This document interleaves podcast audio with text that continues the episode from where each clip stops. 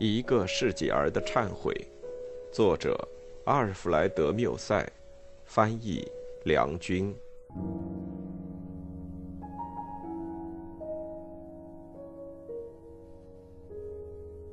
我从心底里对自己说：“我可怜的朋友，我要对你尽一忠言。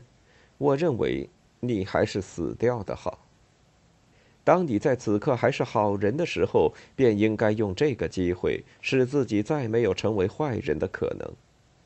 当一个你所爱的女人在这里，就躺在这张床上快要死了，而且你感到对自己的厌恶，你把手探探她胸口，她还活着呢，这就够了。你闭上眼睛吧，再不要睁开。你不要参加他的葬礼，因为怕你明天会得不到安慰。当你的心还爱创造他的上帝的时候，请你用匕首把自己结果了吧。难道是你的青春阻碍你这样做吗？你不过是不想让你的头发变颜色吧？如果你的头发今夜不白，就永远不要让它变白。况且你在世上想要做些什么呢？如果你出门，你将到哪儿去？如果你留在这儿，你希望些什么？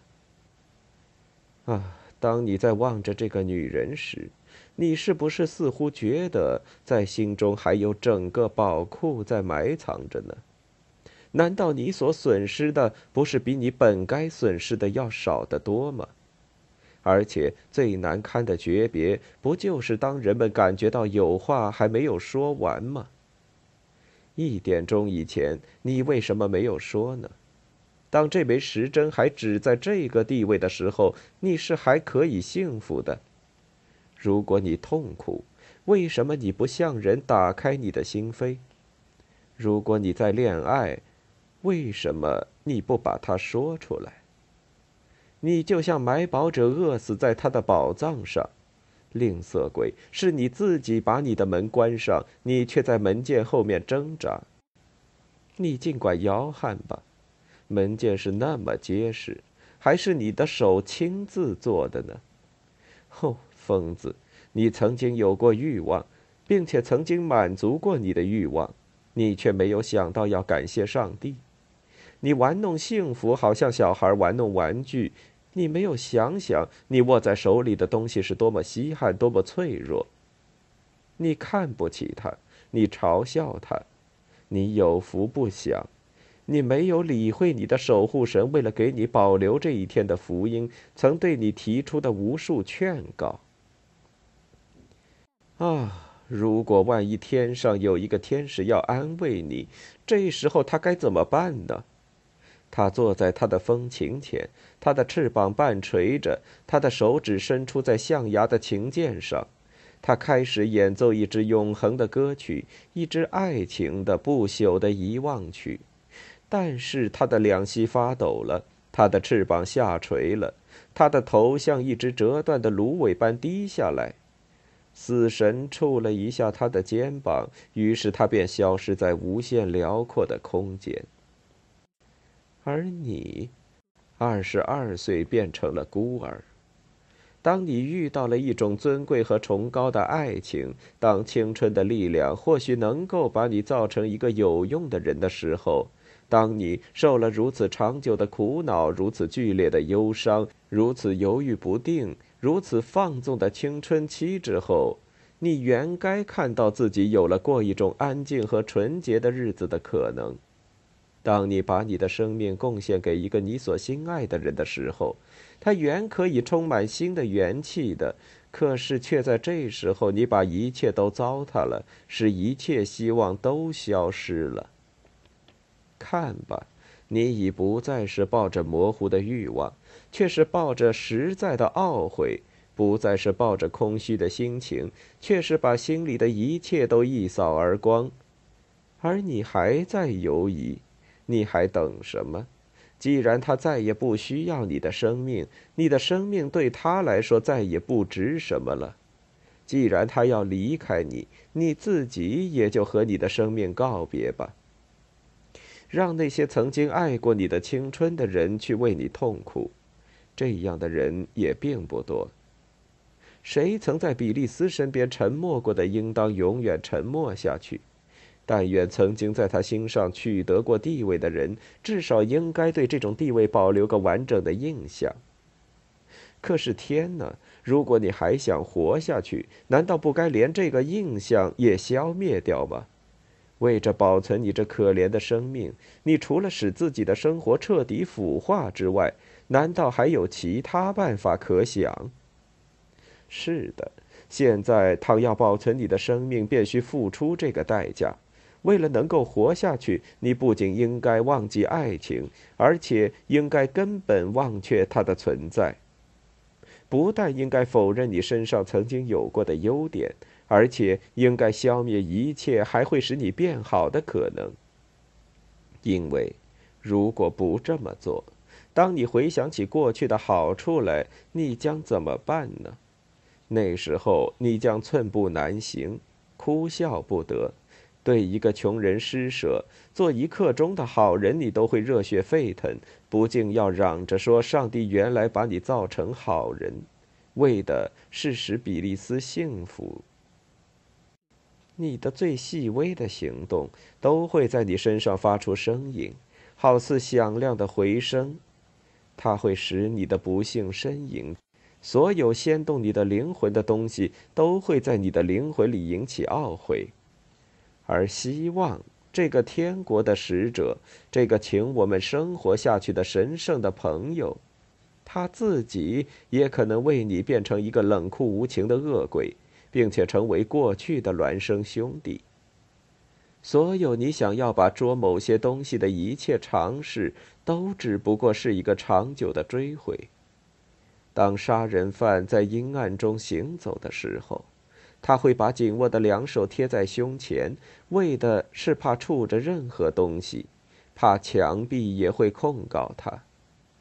你也应该这样去做，选择你的灵魂或你的肉体，两者你必须杀掉其一。善的回忆把你打发到恶那儿去，把你自己变成尸体吧。如果你不愿成为你自己的幽灵，啊，孩子，孩子。死的光明正大一点吧，这样才会有人到你坟头为你痛苦。我跪倒在床脚边，心里充满了可怕的绝望，好像我已经失掉了理性。我既不知道我在哪儿，也不知道我在做什么。比利斯好像受到一种难堪的重压，发出一声叹息，把盖住他的床单揭开。露出他赤裸的洁白的胸脯。这一瞥，我的一切官能都骚动起来。到底是痛苦，亦是情欲，我完全不知道。一种可怖的思想使我突然站立起来。我对自己说：“这是什么话？把这让给别人，而我死掉到九泉下去。这雪白的胸脯却在呼吸着苍天的空气。公正的上帝呀！”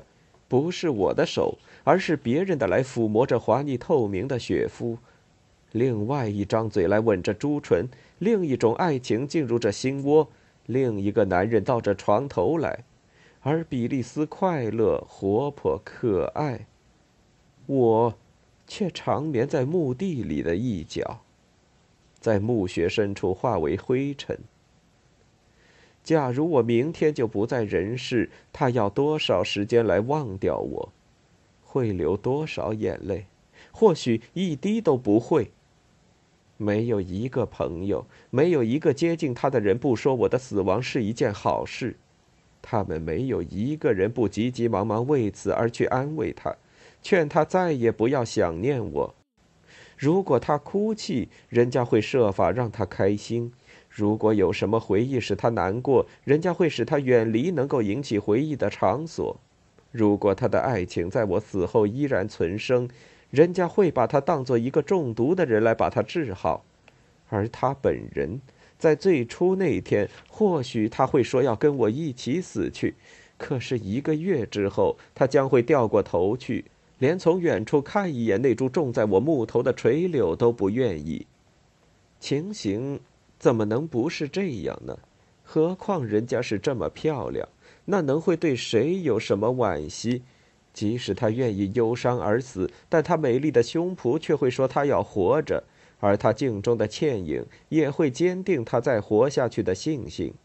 当有一天她脸上的眼泪已干，重新露出笑容的时候，她的痛苦已成过去，谁不来祝贺她的康复呢？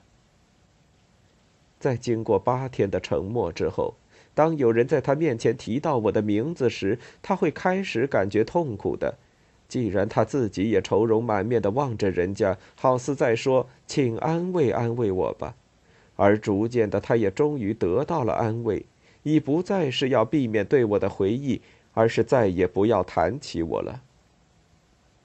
当春光明媚的早晨，鸟儿在朝露中鸣转的时候，他将打开窗子；当他沉入幻想中时，他将说：“我曾经恋爱过呀。”这时候谁在那里？在他的身边，他敢回答说：“还应该再恋爱吗？”那时候。我将不再在那里，而你将会听他的话了，不真的女人，你将会红着脸低下头来，好似一朵将开的玫瑰花，而你的美艳，你的青春将在你的粉脸上充分显露出来，尽管你在说你的心已经关闭，而你将会让你的心蹦出这道鲜艳的毫光，它的每一缕光线都会招来一个亲吻。凡是说他们再也不恋爱了的女人，其实都十分喜欢人家去爱他们。这有什么奇怪呢？你原是一位妇人吗？这个肉体，这白玉般的胸脯，你很知道它们的价值如何。人家曾经对你说过，当你把它们掩盖在你的长袍下面时，你不会像处女们那样相信大家都像你一般，而你是明白你的贞操的价值的。一个一向喜欢夸耀的女人，她下决心不再夸耀吗？如果她始终无人赏识，她的美貌既然无闻，她还能相信自己是活着吗？她的美貌本身和她情人的眼波便是一个赞词。不，不，这用不着怀疑。谁曾经恋爱过来？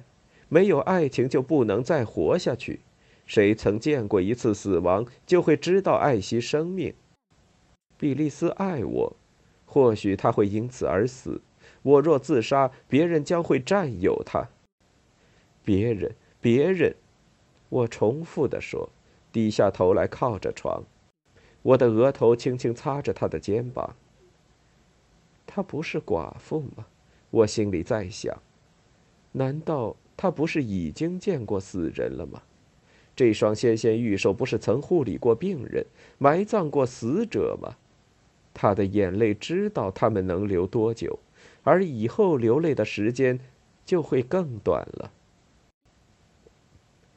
哦，但愿上帝保佑我！当他正在睡觉的时候，为什么我不可以趁此机会杀死他？如果我现在把他弄醒，如果我对他说他的死期已到，我们将在最后一吻中死去，他会接受的。但这对我又有什么关系？难道有谁可以确知一切不会就此完结？我在桌上找到了一把刀，我把它握在手中。恐惧、懦弱、迷信，那些说这话的人又懂得什么呢？那是为了迷惑民众和无知者，人家才对我们宣扬来世的生活。可是谁又真心相信他呢？我们的墓园看守人有哪个曾经看见过死人离开他的墓穴去神父家找他算账？人们看见鬼怪出现的时代早已过去了，警察在我们文明的城市里已禁止这种迷信。至于从地里发出叫喊声的，将只是那些被人草率的活埋掉的人。谁能使死人哑口无言？如果不是死者原来就不会说话。是不是迎神会的行列再也无权冲塞我们的街道，天神就任人遗忘了呢？死，这就是结局，也是目的。上帝早已把他安排好，世人却在为他争论不休。但每人额上都这样写着：“做你所愿做的吧，你总归有一天要死去。”如果我杀掉比利斯，人们会怎么说？无论是他或我，我们将什么都听不到。明天可能会有报纸登载沃达夫杀死他情妇的新闻，而后天人家就再也不会谈起这件事了。谁来给我们送病？在送完之后，没有一个人回到家里不是安安静静的吃饭的，而我们却并排的躺在这临时掘成的泥坑深处。世人可能在我们上面走过，而脚步声却惊醒不了我们。难道这不是真的吗？我心爱的人，难道我们在里面不是很舒适吗？大地是一张软床。任何痛苦都再不会接触到我们，在宁静的墓穴中，再听不到人家非议我们在上帝面前的结合。我们的骸骨将不骄不躁，安静的互相拥抱着。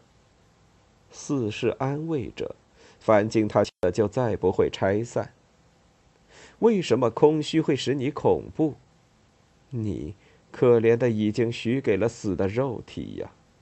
时钟每响一下，时间就把你拖前一步；你每跨一步，就摧毁了你刚踏过的阶级。你只是以死者为养料，天空的空气压你，粉碎你；你所践踏的大地扳着你的脚板，把你拖向它。下来，下来吧。为什么这么害怕？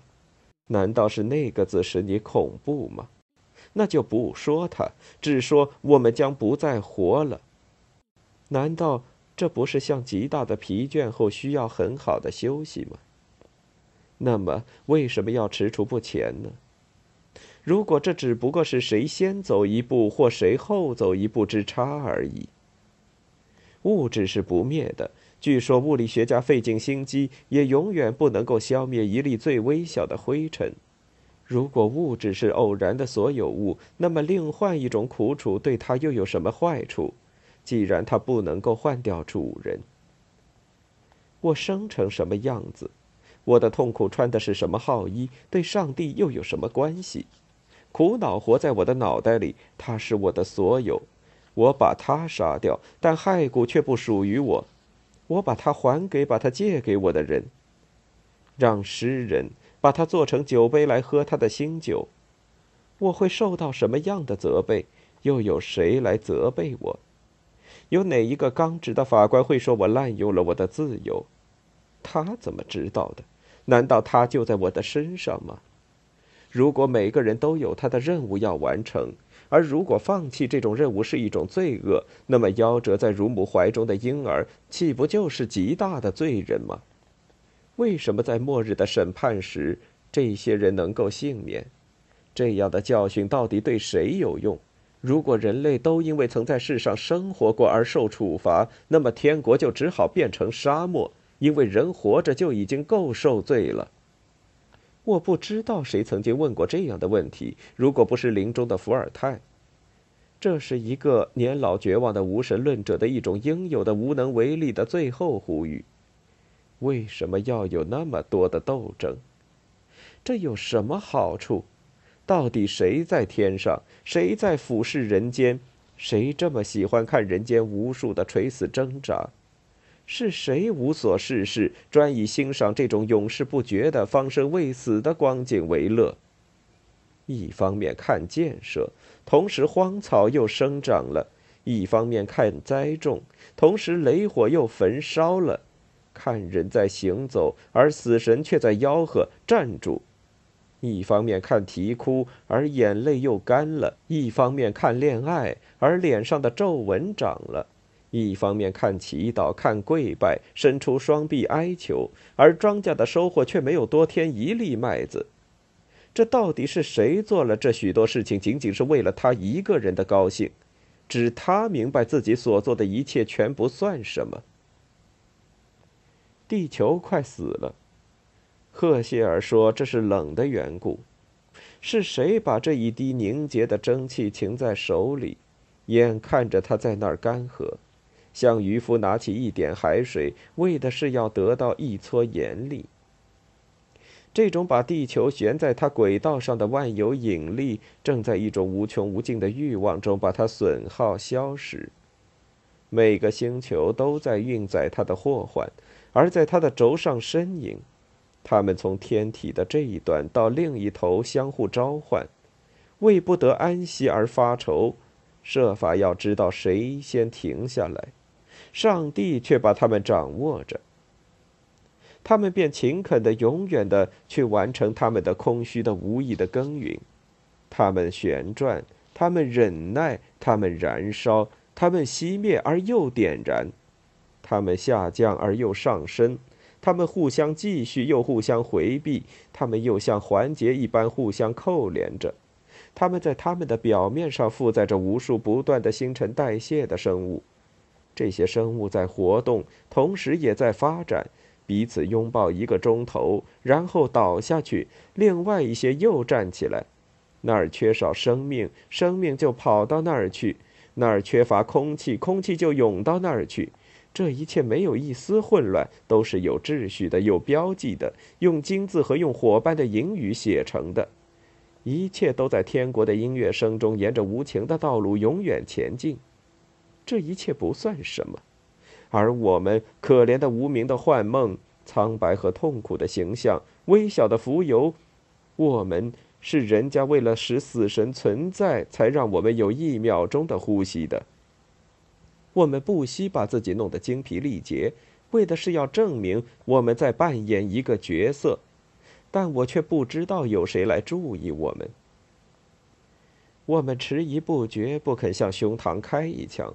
不肯砸破脑袋，以轻蔑的态度去接受死亡，好像我们万一自杀了，大混乱就会重新出现。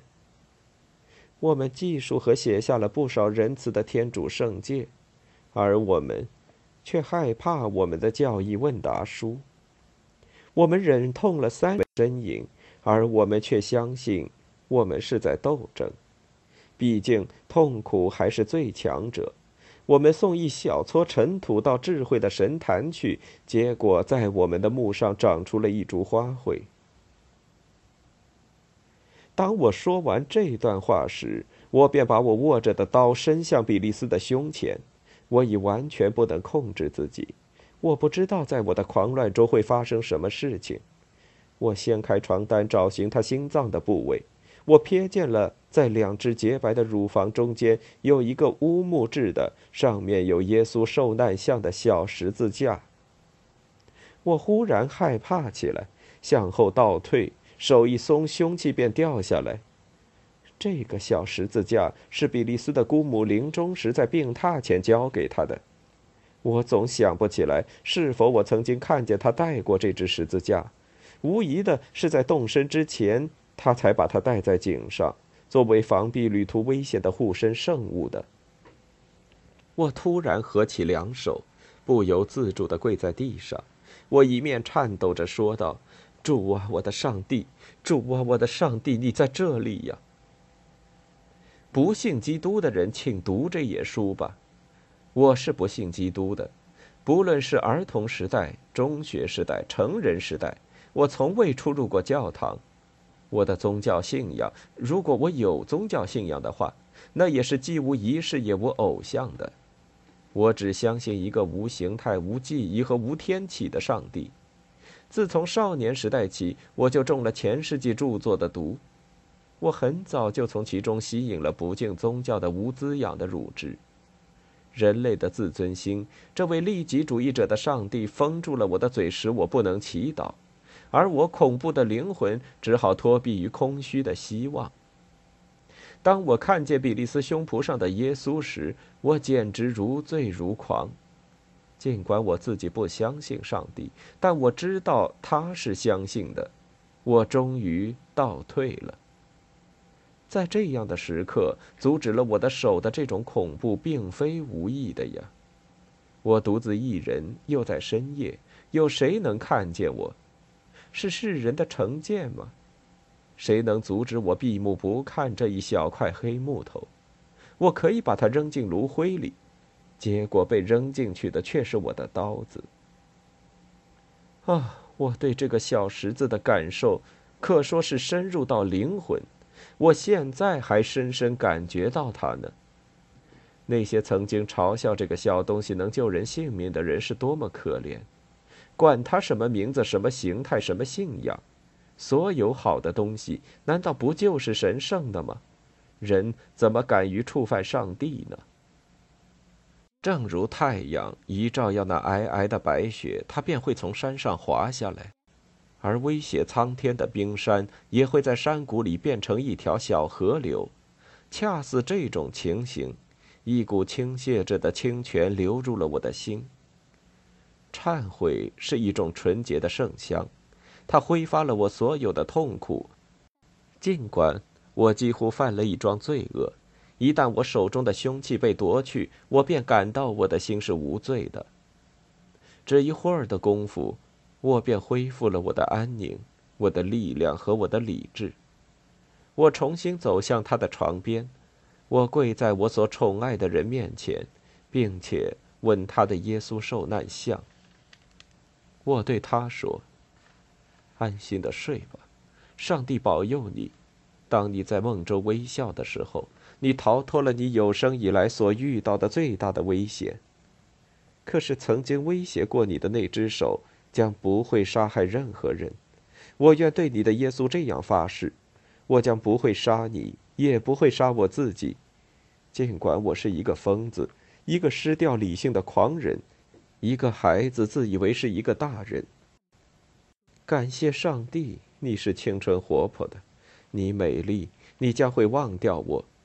如果你能够原谅我的行为，你将能够治愈我所给你造成的创伤。安宁的睡到天亮吧，比利斯，那时候再来决定我们的命运。不管你的决定如何，我都将欣然接受。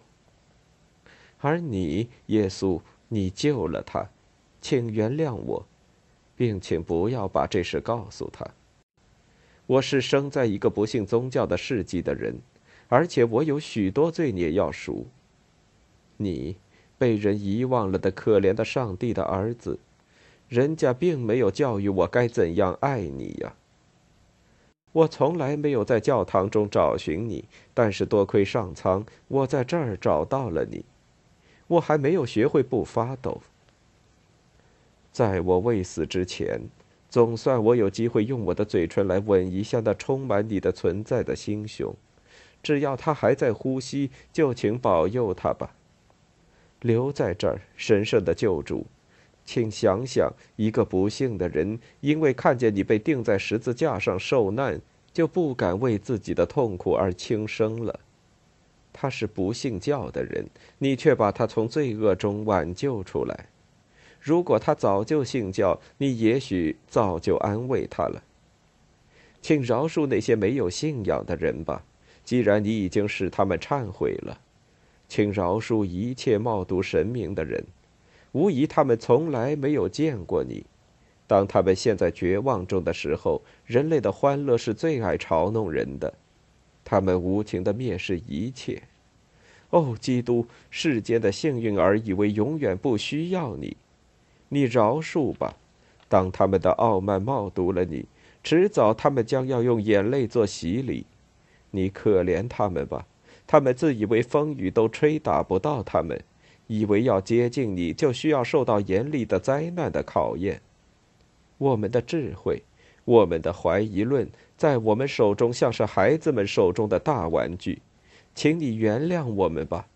我们幻想自己是不信宗教的人，你在各个他曾对世人微笑。所有我们一时的不幸中最坏的是，为了我们的虚荣，竟想把你忘记掉。但是你也看得出来，这不过是些经不起你眼光一扫的阴影。你本人以前不也是人吗？是痛苦使你成为天神，是一个酷刑的工具使你得以升天，是他使你张开双臂，把你送到你光荣的父亲的怀抱里，而我们也是痛苦把我们带到你的眼前，正像他把你送到你父亲那里一样。我们只能带上金冠来跪在你的圣像前，我们只有用沾上血的手来摸抚你那双鲜血淋漓的脚。你忍受殉道者的痛苦，为的是要使不幸的人们来爱你。黎明最初的亮光开始出现了，一切都在逐渐醒觉过来。空气中充满了远处传来的模糊的声音。我软弱无力、疲倦不堪，便离开比利斯去休息一会儿。当我出来时，放在沙发上面的一件长袍滑到地上我的身边。并且有一张折好的纸从衣服上掉下来，我把它拾起，那是一封信，我认出是比利斯的笔迹，信封并未封口。我打开信，看见了如下数行：当你接到这封信的时候，我将远离你，也许你永远也收不到它。我的命运，已经和我为他而牺牲一切的那个男人的命运结合在一起。没有我，他是无法生活下去的。我打算为他而死去。我爱你，永别了。你可怜可怜我们吧。十二月二十五日。我看过信后，转过背面看，即见收信人地址上写着：“纳城邮政信箱，亨利·史密斯先生收。”